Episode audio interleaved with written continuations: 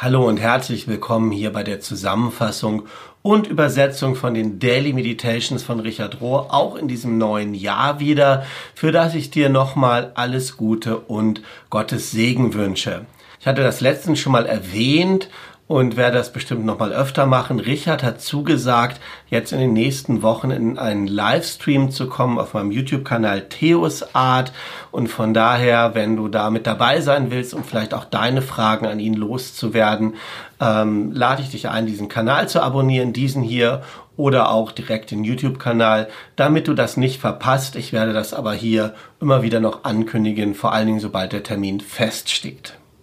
Die Meditationen sind aus der Woche vom 27. Dezember bis zum 2. Januar und ähm, sind überschrieben mit Zusammenfassung von Aktion und Kontemplation. Richard sagt, unser Thema im CAC für das ganze Jahr 2020 war Aktion und Kontemplation. Und wir hoffen, dass ihr als erweiterte oder größere CAC-Gemeinschaft es im vergangenen Jahr geschafft habt, irgendeine Form, egal welche, von kontemplativer Praxis beizubehalten, die euch durchgetragen hat in diesen schwierigen Zeiten. Wir hoffen, dass Kontemplation euch geholfen hat zu entscheiden, welche Aktionen für euch die richtigen sind, um systemische Ungerechtigkeit zu konfrontieren und denen zu helfen, die von dieser Pandemie am meisten betroffen sind. Wir vertrauen darauf, dass unsere kontemplative Praxis uns unterstützen wird bei der Suche nach einem Pfad in Richtung Heilung, Respekt für die, die anders sind als wir und für Einheit in dieser Welt. Im Center for Action Contemplation suchen wir nach einer ähm, gegründeten oder geerdeten, nach einer leidenschaftlichen oder hingegebenen Aktion in Kontemplation und das Ganze in einem non-dualen Bewusstsein. Wenn wir nämlich diese Erfahrung machen von dieser Realität, von dem Einssein mit Gott, mit den anderen Menschen, mit der ganzen Schöpfung, dann werden Aktionen für Gerechtigkeit und Heilung auf eine ganz natürliche Art und Weise folgen.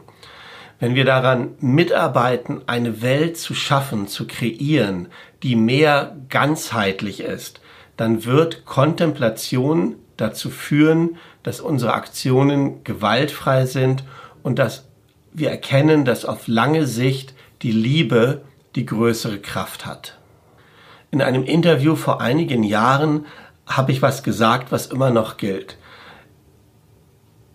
In irgendeiner Form, egal welcher Form, Kontemplation zu praktizieren, ist der einzige Weg, abgesehen von großer Liebe und großem Leiden, ist Kontemplation der einzige Weg, um das Herz und den Verstand des Menschen zu verbinden.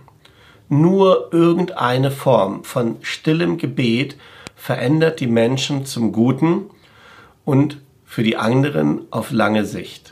Es ergänzt und vertieft so eine Art kurzfristige Weisheit, die durch große Liebe und großes Leiden entsteht, hin zu einer langfristigen Weisheit.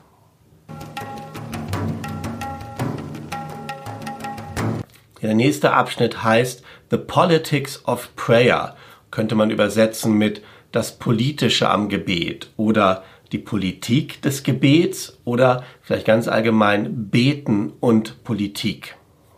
Ich habe oft gesagt, dass es meine Vision war, als wir das Zentrum für Aktion und Kontemplation gegründet haben, dass es ein Platz ist, um Aktion und Kontemplation miteinander in Einklang zu bringen. Ich habe mir vorgestellt, dass wir einen Platz schaffen, wo wir Aktivisten aus sozialen Bewegungen lehren können zu beten, kontemplativ zu beten, und dass wir Menschen, die beten, ermutigen, ihr Leben in Solidarität und Gerechtigkeit zu leben.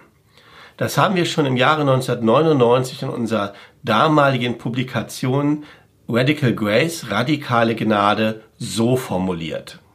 Wir glauben, dass Aktion und Kontemplation, die ursprünglich jeweils exklusiv oder für sich alleine gedacht wurden, zusammengebracht werden müssen, weil keines, keine von diesen beiden Sachen, Aktie und Kontemplation, für sich alleine genommen wirklich Sinn macht.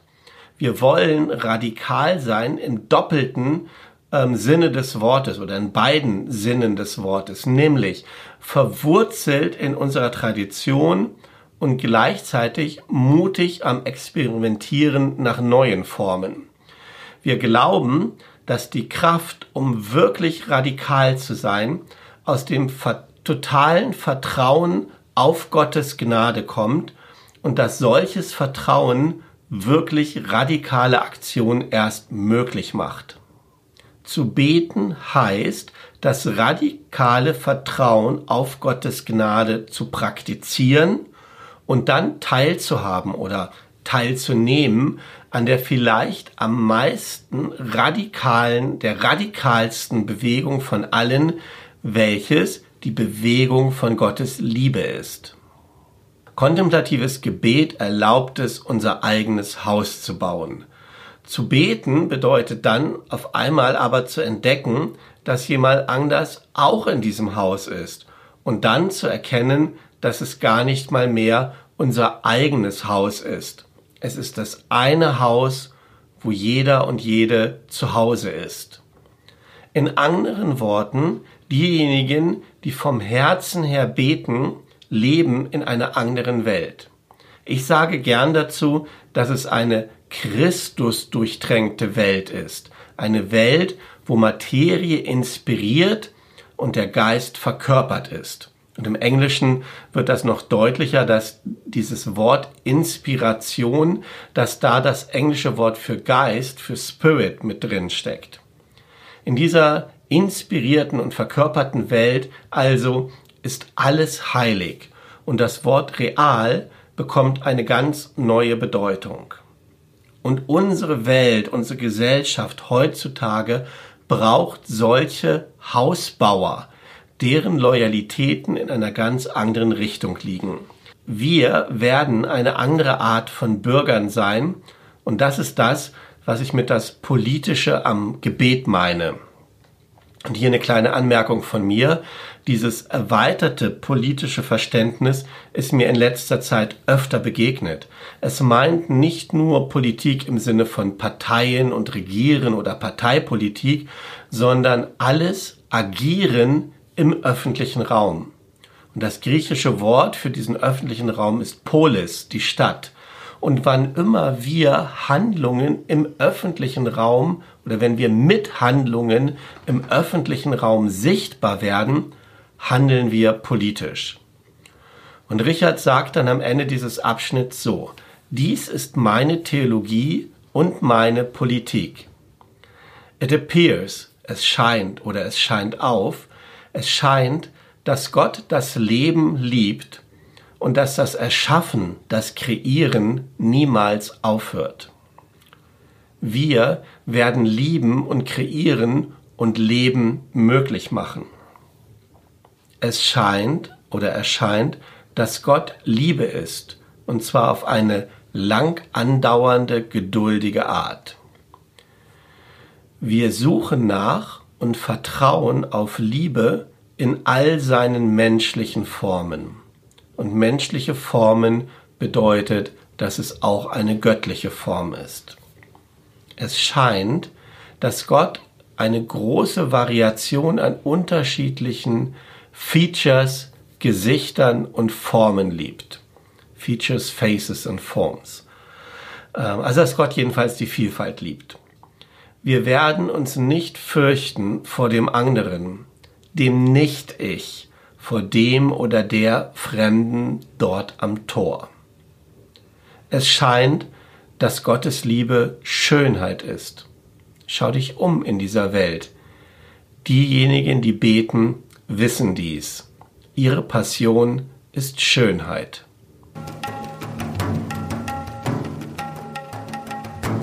Stillstehen die Welt bewegen. Gib mir einen Platz, an dem ich fest stehen kann, und ich werde die ganze Erde mit einem Hebel bewegen, sagte sinngemäß Archimedes, der griechische Philosoph im zweiten, dritten Jahrhundert, also 280 oder irgendwas vor Christus.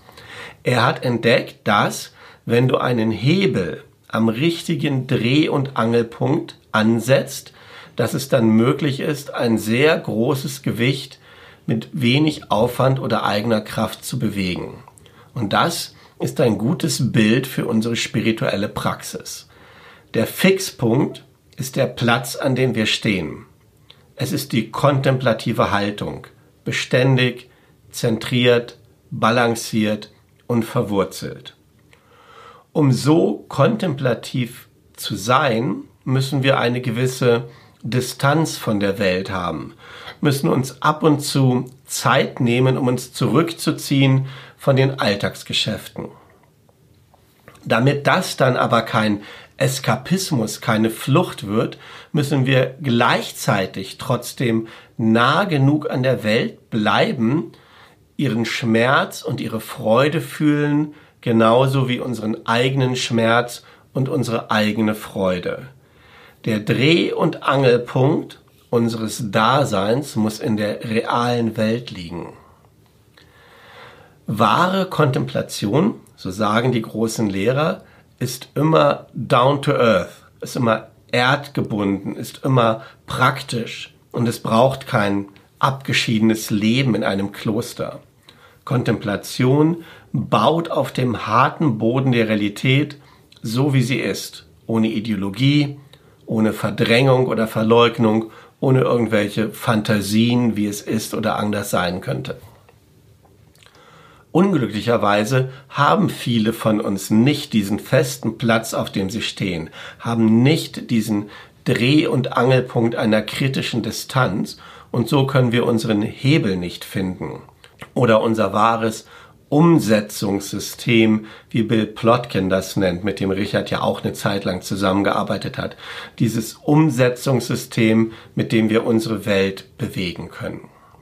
Diejenigen, die viel Zeit haben für eine spirituelle Praxis, zum Beispiel diejenigen in den Klöstern, haben oft keinen Zugang zu dieser Welt, zu einer Welt jenseits von ihrer Religion. Und wir brauchen Unterstützungs- oder Umsetzungssysteme in der Welt oder in die Welt hinein, mit denen wir Brücken bauen können und die verschiedenen Punkte des Lebens miteinander verbinden können. Ein gewisser Grad an innerer Erfahrung ist notwendig für wahre spirituelle Autorität. Also ein gewisser Grad an innerer Erfahrung, der muss da sein, aber auf der anderen Seite brauchen wir eine bestimmte Form von äußerer Validierung oder Bestätigung. Wir müssen von außen als ernsthaft und kompetent angesehen werden und den Menschen, den individuellen Menschen verpflichtet sein, sodass wir nicht einfach nur innere Menschen oder inwendige Inner People sind. Gott bietet uns ruhige, kontemplative Augen an. Und Gott ruft uns gleichzeitig zu einem prophetischen und kritischem Einmischen in den Schmerz und das Leiden unserer Welt. Beides zur gleichen Zeit. Das ist so offensichtlich im Leben und im Dienst von Jesus, dass ich mich wundere, warum es nicht ein essentieller Teil des Christentums geworden ist und warum das nicht mehr gelehrt wird.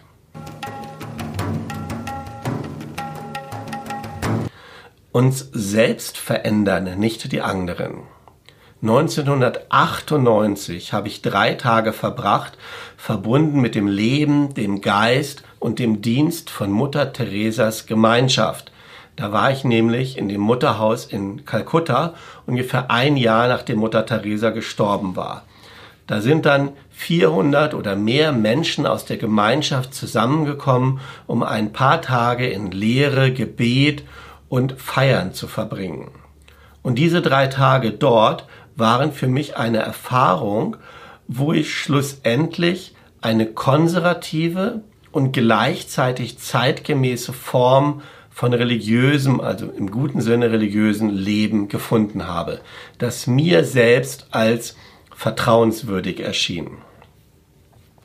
Die Schwestern dort waren nicht eng oder rigide, sondern sie waren offen Sie waren einfache, hingebungsvolle oder hingegebene Frauen.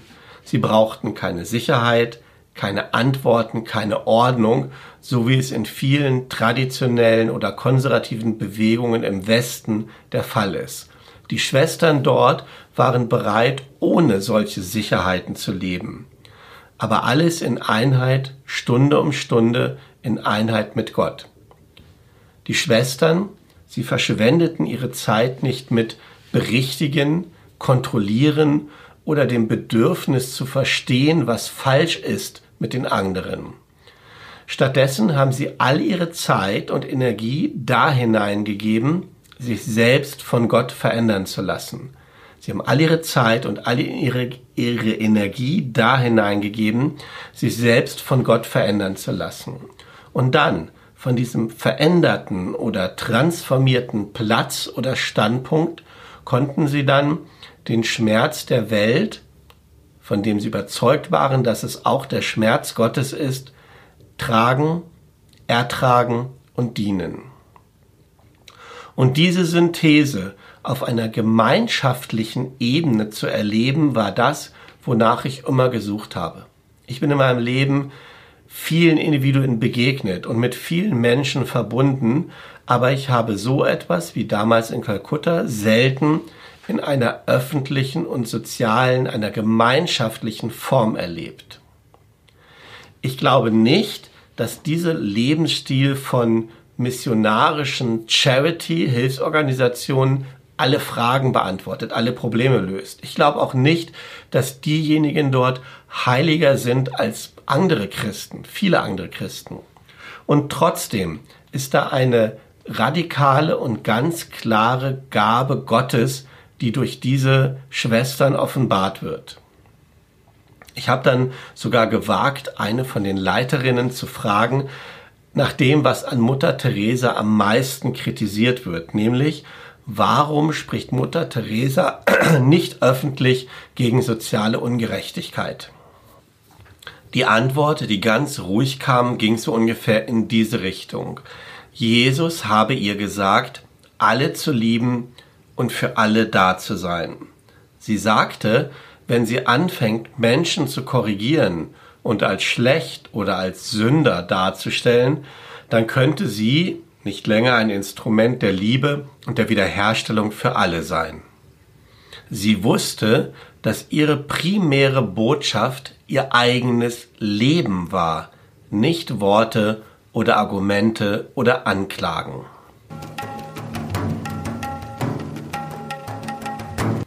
Der zweite Blick. Kontemplation passiert überall. Sie passiert in den Momenten, wenn wir offen sind, ungeschützt und unmittelbar präsent. Das ist ein Zitat von Gerald May. Und Richard sagt, auch nach 50 Jahren, in denen ich Kontemplation praktiziere, ist meine erste oder unmittelbare Reaktion in den meisten Situationen, dass ich anhafte ist Anhaftung, Verteidigung, Verurteilung, Kontrolle und Analyse. Ich bin besser im Kalkulieren als im Kontemplativen. Und eine gute Praxis am Anfang jetzt des neuen Jahres für uns alle könnte sein, zuzugeben, dass die meisten von uns auch an diesem Punkt anfangen. Ich sag so, das falsche Selbst scheint immer den ersten Blick zu haben oder den, den ersten Blick zu machen. An meinen besseren Tagen, wenn ich offen, ungeschützt und unmittelbar präsent bin, wie Gerald May das gesagt hat, dann kann ich manchmal anfangen mit einem kontemplativen Herzen und in einer solchen Haltung. Aber die meiste Zeit ist es so, dass ich zu dieser Haltung erst später komme und vielleicht am Ende bei dieser Haltung lande. Es ist dann eher so eine Art zweiter Blick. Es ist eine Schlacht, die Stunde um Stunde kämpfe, zumindest für mich ist das so. Und ich kann deshalb verstehen, warum in den meisten spirituellen Traditionen darauf bestanden wird, auf irgendeine so Art von täglichem Gebet. Tatsächlich vielleicht morgens, mittags, abends vor dem Schlafengehen, bevor wir ins Bett gehen. Der erste Blick, im Englischen steht für Blick hier das Wort Gaze Und das meint so viel wie Staunen, staunender Blick oder ähm, ja. Ähm, der erste Blick ist selten voller Mitgefühl. Es hat viel Zeit in meinem Leben gebraucht, damit anzufangen, überhaupt zu dem zweiten Blick zu kommen. Mein Ursprung, meine Natur ist, ich habe eine kritische Haltung und ein verurteilendes Herz. Und ich bin ungeduldig. Ich bin eine Eins im Enneagramm. Das ist zugleich meine Gabe und mein Fluch. Und trotzdem kann ich das eine nicht ohne das andere haben. Wie es scheint. Ich kann nicht riskieren, die Verbindung zu verlieren, weder zu meinen Engeln noch zu meinen Dämonen. Beides sind gute Lehrer. Meine Praxis von Stille und Einsamkeit oder Zurückgezogenheit erlaubt diesen beiden, Engeln und Dämonen, da zu sein und führt mich dann zu diesem zweiten Blick auf die Situationen. Dieser staunende Blick des Mitgefühls, der auf das Leben schaut von einem Standpunkt von göttlicher Verbundenheit, ist alles, was ich habe und alles, was ich zu geben habe, selbst wenn ich selbst nicht immer schaffe, das so zu praktizieren.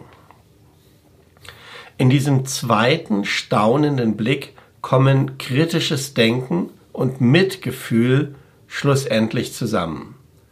Dieser zweite Blick sieht oder schaut ganzheitlich und vertrauensvoll. Er sieht sich selbst, den anderen, sogar Gott mit Gottes eigenen Augen, mit Augen des Mitgefühls, die uns immer wieder in Richtung einer Handlung für Frieden und Gerechtigkeit ziehen, die uns aktiv werden lassen. Aber dieser Blick weist auch die notwendige Klarheit von kritischem Denken nicht zurück. Normalerweise beginnen wir mit dualistischem Denken und ziehen dann weiter zu einer non-dualen, vielleicht erleuchteten Art, aber es ist immer ein sowohl als auch.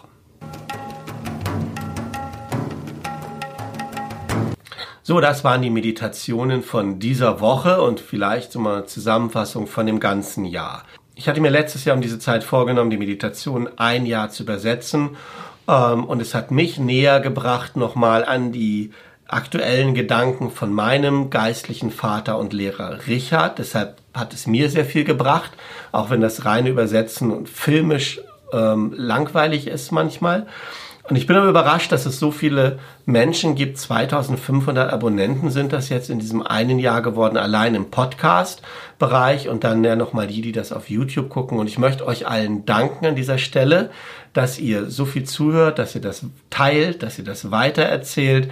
Ähm, und es ist mir eine Ehre, ähm, das anbieten zu dürfen und einen kleinen Teil vielleicht selber beitragen zu können. Ähm, ich habe mir jetzt vorgenommen, dies dieses Jahr erstmal nochmal weiterzumachen. Ähm, gucken, wie das weitergeht, welche Form das noch annimmt. Ähm, ja, das war es eigentlich, was ich nochmal sagen wollte. Dank an euch alle und ähm, geht mit Gott in dieses neue Jahr. Und geht gut. Wilde Grüße. Tschüss.